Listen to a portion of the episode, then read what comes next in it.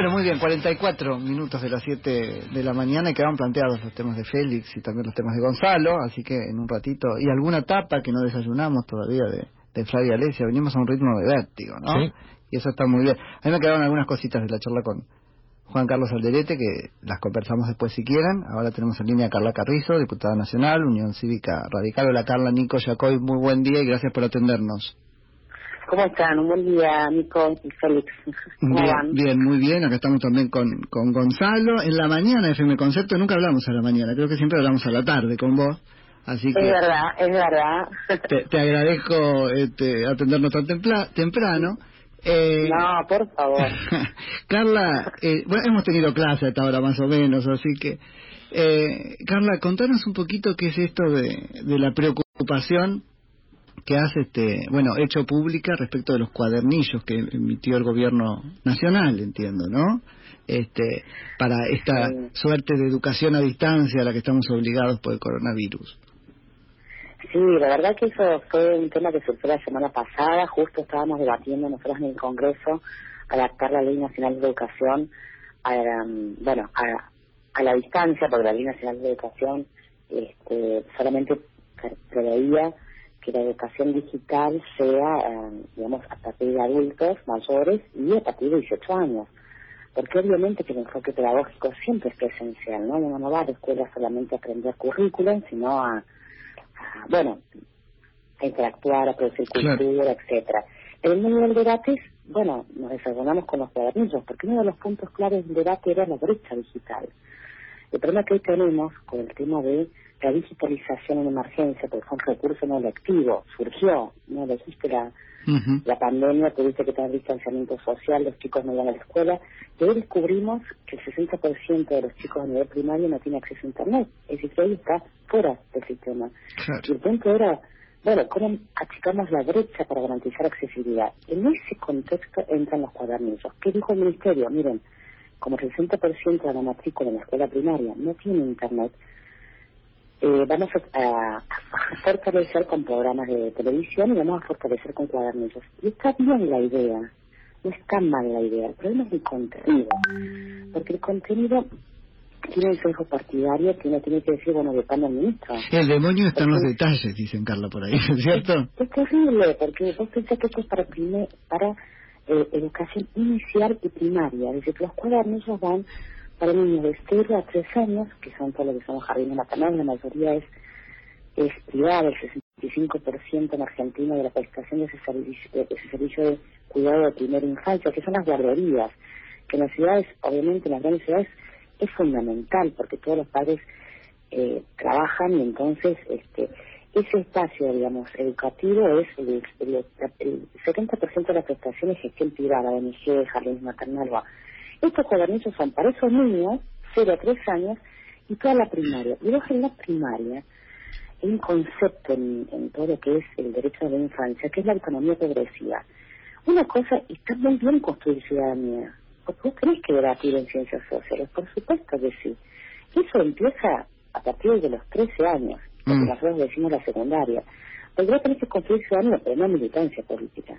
Si vos das contenido con sesgo partidario, entonces, cuando eh, las provincias o los lugares donde gobierna el oficialismo es un, es un paraíso, y las provincias o los lugares donde gobierna la oposición es, es, es el peor de los mundos, hay un sesgo partidario, y los niños no van a aprender propaganda política en la primaria. Eso se ve claro, Carla. la autonomía progresiva, es Ujú. terrible. Entonces nosotros lo denunciamos porque una cosa es educar y otra cosa es adoctrinar. Y lo hicimos también, Nico, eso lo tengo que decir, lo hicimos en otras oportunidades, cuando fue el gran debate de la legalización del aborto, se acuerdan la Sí. dieta, pañuelo verde, pañuelo celeste, muchas Sí, sí. escuelas este, privadas en los niños de, digamos, de la primaria hacían desfiles con los pañuelos celestes, es decir, necesitamos respetar. Bueno, y las públicas no hacían... pública, No, Carla, el enfoque de la infancia. No, les obliga, y las públicas no hacían, o, o, o gran parte de ellas no hacían un desfile este, de pañuelo verde, pero casi.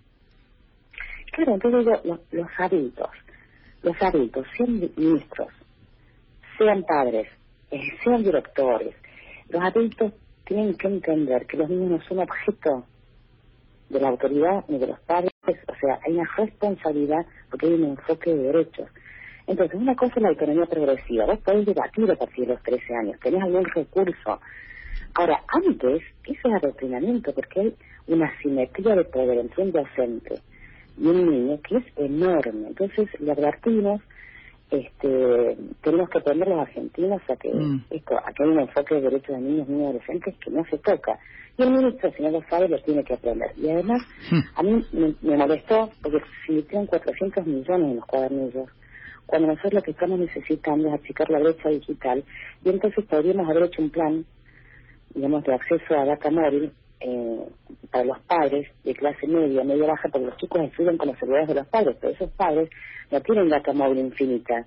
No pueden llegar a fin de mes para que sus hijos estudien porque el celular les viene carísimo, pues podríamos haber hecho con ese dinero y hubiésemos garantizado la accesibilidad digital en emergencia. Entonces, Ahora, veces- pero, pero Carla, cuando el gobierno te dice el 60% no tiene acceso a Internet, ¿está contemplando los teléfonos? ¿O con los teléfonos se salvaba la brecha? No entiendo muy bien eso.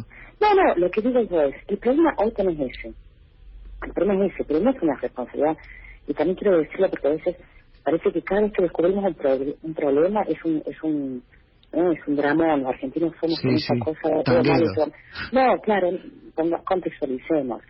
Eh, eh, en 10 años, los dos gobiernos, tanto el, ciclo de empezó la política, digamos, todo lo que es la inclusión digital en las escuelas en 2006. Esa fue una política pública que se continuó en dos gestiones distintas, digamos, el ciclo del kirchnerismo y el ciclo de Cambiemos. Lo que sí, digamos, eh, no se cubrió el 100%, solo el 44%. Hoy tenés el acceso a Internet, que es una política obviamente macro, y ahí el Estado es responsable por los lugares donde Internet no tenés, y otro es la computadora, ¿no? Había, hubo dos grandes programas nacionales. El problema cuál fue? Que no es que eh, se avanzó, se podría haber avanzado más, sí, pero tampoco era la prioridad, porque la escuela es presencial en la escuela primaria. La, la, la, la, em, herra- digamos, la computadora es, un- es una herramienta, pero no puede reemplazar lo presencial. Entonces, ¿podríamos haberle hecho mucho más? Sí. ¿Fue un programa que no, no tuvo el 100% de rendimiento? No, como muchas otras cosas de, la Argentina. O sea, la digitalización, el acceso a Internet es una política macro que no tiene que ver con la educación, tiene que ver con el nivel de accesibilidad que tiene Argentina la inclusión digital en todas las áreas, no solo educación, eh, bancarización y cuantas cosas más, ¿cierto? Pero eh, no es que no está- estábamos en punto cero, avanzamos, pero no avanzamos lo suficiente. Y no avanzamos porque el objetivo pedagógico de la Argentina no es reemplazar lo digital por lo presencial. Entonces, ¿cómo resolvemos la emergencia? ¿Cómo hacen las familias, la mayoría de las familias? Bueno, usan la data móvil. Cuando uno está en Internet, ¿qué tenés? La data móvil, pero eso tiene un costo. Entonces, podríamos haber usado esos 400 millones para hacer un convenio con las empresas de telefonía celular para hacer un plan de acceso pedagógico y no cobrar la data móvil para, digamos, los padres que tuvieran niños, este, bueno, los adultos que tuvieran niños escolarizados. Carla, ayuda la accesibilidad. Por decirte algo, digamos, sí, ¿no? sí, en voz alta. Sí, sí. eh, Carla, soy Félix, buen día. ¿Cómo estás? Bien, muy bien. Eh, teniendo en cuenta los antecedentes del peronismo, de, de- de Perón es mi papá, Evita me ama, después en la otra etapa, en la etapa del kirchnerismo, la etapa más actual, lo de Zamba, lo de eh, eh, Paca Paca, lo del eh, en- el canal Encuentros, ¿ustedes no pensaron de que podía venir también por ahí la cosa con esta con estos cuadernillos? Mira, la verdad que no, no, no, mm, en, en el tema, vamos a ser honestos, en el tema de la emergencia, eh, el Congreso hoy legisla poco y representa mucho. ¿Qué es eso? Vos no estás trabajando grandes leyes, vos estás recibiendo eh, muchas demandas, muchas demandas que tienen que ver con ciudadanías que necesitan ser protegidas. Así como te digo, en el tema de, en el tema de la educación hay un tema tremendo, es el tema de los jardines maternales Ujú. porque el tema son, no están incluidos en la educación oficial y entonces en el caso de la ciudad de Buenos Aires, perdido te digo que son 271 jardines maternales, ¿no? Esos que cubren de 0 a 3 años, todo gestión privada, la mayoría son ONGs, grupos de, de 10, no más de 10 personas, incluyen 4.600 docentes y 14.000 niños en la matrícula. Bueno, fue toda una lucha y así en todo el país, eso te hablo de cada solamente, ¿no? Digamos, multiplicar en las cinco ciudades más importantes. Eso es clase media y clase media baja, si querés. 14.000 matrículas en la ciudad de Buenos Aires. No están, no están registrados eh, en el Ministerio de Educación. La idea fue de poder visibilizarlos. Eh, estamos esperando ahora que ingresen eh, al plan de asistencia de trabajo y producción, por lo menos para que se pague, se contemple el salario y puedan, una vez que se vaya la pandemia, subsistir. Porque si no, nadie va a cuidar a los niños de 0 a 3 años en Argentina. Carla, Hay eh, tanta emergencia que uno va tratando de resolver, digamos, eh, lo que es inminente. Ahora, hay una tradición en el peronismo con respecto a confundir, digamos, esto de eh, ciudadanía con militancia, sí. Bueno, tendríamos que estar más atentos, sí, pero ni siquiera UNICEF puede darlo, porque el- los cuadernillos, el, un porcentaje elevado que pagó UNICEF, porque iban a estar destinados a, la- a la educación secundaria en principio. ujú, ujú. Eh, Pero mañana, también nos, nos integramos por los por las Ahora ellos no vieron las- las- que infancia. Eh, UNICEF explicó si vio las galeradas, digamos, de, de, de esto, porque en cualquier trabajo práctico, cualquier cosa que uno hace, che, mirá, este, dame el ok, ¿no es cierto? Sí, hay veces que, digamos, por, por, la, por la velocidad y demás, no se consultó contenido. Nosotros, eh, digamos, que eh, en UNICEF también se, se debe decir, la verdad, ellos habían aportado 87 millones para los cuadernillos pensados en, eh, obviamente, ciencias ciencias es una, una de las áreas, estas estarán dirigidas, y está muy bien que se hable a los niños de, la, de lo que es la pandemia, de cómo cuidarse, porque obviamente es una situación absolutamente inédita y tremenda para toda la familia. Entonces, hablar de eso también contiene, está muy bien. Ahora, no puedes hacerlo desde un enfoque de, de, de propaganda mm, política. UNICEF no controló los, los, este, los contenidos, pero obviamente aportó dirigidos a la escuela secundaria. Bueno, resulta que no eran dirigidos a la escuela secundaria y estuvieron dirigidos a la escuela Mm. inicial y primaria. Es- hay un aprendizaje. Eh, yo creo que también pasa, lo digo, en, en todas las áreas, este, no siempre se respetan el enfoque de niños, niñas y adolescencia. Y en Argentina tenemos que aprender a respetar. Sí. Ahora, bueno, eh, hay, hay, hay leyes, no es de cualquier modo, y la educación es la educación pública es sagrada. Construir ciudadanía no es construir militancia. Sí. Eh, el peronismo tiene ese, esa, por ahí esa, esa tradición, como se menciona ahí, eh, tendrá que aprender a no hacerlo, y estamos todos para controlar. Entonces, se le dio en buenos resultados hasta, se le dio buenos resultados hasta ahora, Carla, no van a aprender nunca. Pero eh, mañana, eh, claro, eh, mañana. Mira, yo creo que el ministro reaccionó rápidamente, este, porque ahora hay un momento también, esto me parece interesante, donde mm, la ciudadanía está muy atenta, porque está muy exigida, en una situación realmente al límite, diría. Entonces no hay margen para tener esos descuidos. Sin embargo, No mira, hay Carla, margen. porque esto, di- disculpame que te interrumpa, pero ¿sabes qué, qué me- cómo me interpela a mí esto como una defraudación? Porque nos vienen contando que frente a la tremenda crisis este, que implica el coronavirus, entonces tenemos que bajar las banderías políticas. No la bajaron. Nos piden, te piden a vos como oposición bajarla este y, y criticar porque la, la como es fortaleza está asediada es igual a traición y ellos levantan la bandera política Eh, están defraudando realmente el acuerdo Sí, yo digo que ahí ahí hay una cosa que, digamos, la dirigencia también nos tenemos que mirar a nosotros mismos. También nos tenemos que mirar a nosotros mismos. Creo que la oposición tiene que hacer un control, digamos, también representar esto que yo te decía, general los parlamentos, y hablo, del, hablo de la parte legislativa, de- que no es toda la parte, digamos, política, tenés los gobernadores y todo el sistema de control. Pero en el Congreso, los buenos congresos legislan poco y bueno, no es que todo el tiempo No, leyes, pero representan mucho y controlan todo. Faltan controles en Argentina. Entonces, Hmm. yo digo que desde la oposición tiene que hablar menos y controlar más. Pero si no hay reuniones presenciales, Carla, no se va a poder hacer eso. Es verdad, pero hay una cosa, por ejemplo, yo estoy exigiendo, sí, tenemos, la oposición tiene que aprender a representar mejor y a controlar todo. Por ejemplo, les digo un caso, el tema de la Auditoría General de la Nación, que era asignado 2.500 millones anuales. Bueno, nosotros necesitamos urgente un, un programa de control concomitante específico para todas las políticas públicas de la pandemia. Lo estamos pidiendo. Ahí está el gobierno y la oposición juntos. Bueno, necesitamos hacerlo porque porque en emergencia se está tomando muchísimas medidas y a veces, eh, a veces algunas tienen más visibilidad y otras tienen más opacidad y te das cuenta después que se tomaron. Entonces nosotros necesitamos en este momento Claro. de, de emergencia mirar bien, controlar mucho y exigir todo, porque la ciudadanía también sí claro está muy exigida y entonces la oposición y gobierno no tienen que de alguna manera eh, hacer fácil, digamos, no, no, no tienen, tienen, que hacer un esfuerzo también, un esfuerzo para evitar descalificarse, un esfuerzo para evitar radicalizarse. Necesitamos transitar esta etapa con mucha responsabilidad y eso implica aún cuando critiquemos, criticar como corresponde, ¿no? ¿Sabes, ¿Sabes, Carla, que en este mismo programa el ministro Trota, justo el día este del... Fue, un tuit de la viceministra, ¿no es cierto? pues Gross, este, sí, defendió de alguna manera eh, los contenidos educativos, los programas de estudio, las currículas como un lugar donde se da un debate ideológico. Este, sí, sí, sí. se lo preguntamos eh, con, con todas las este, pinzas posibles y, y terminó diciendo, bueno, sí, eso es un derecho que tenemos, ¿no? Sí, es, es interesante lo que decís, Nico, también.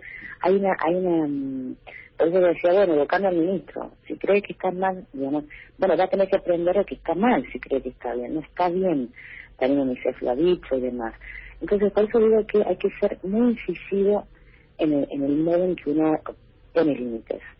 Eh, porque el poder también se tiene que educar, digamos, ¿no? Entonces, y ahí no hay que ser ambiguo. Lo que está mal está mal, no importa qué gobierno lo haga, bueno, el socialismo. Y entonces ahí hay que insistir, no importa cuántos educadores este, vos consultes para decir que estuvo bien, miren, hacer ciencia social está perfecto, construir ciudadanía perfecto, adoctrinar no, ni este ni ningún otro gobierno, ni nacional ni provincial.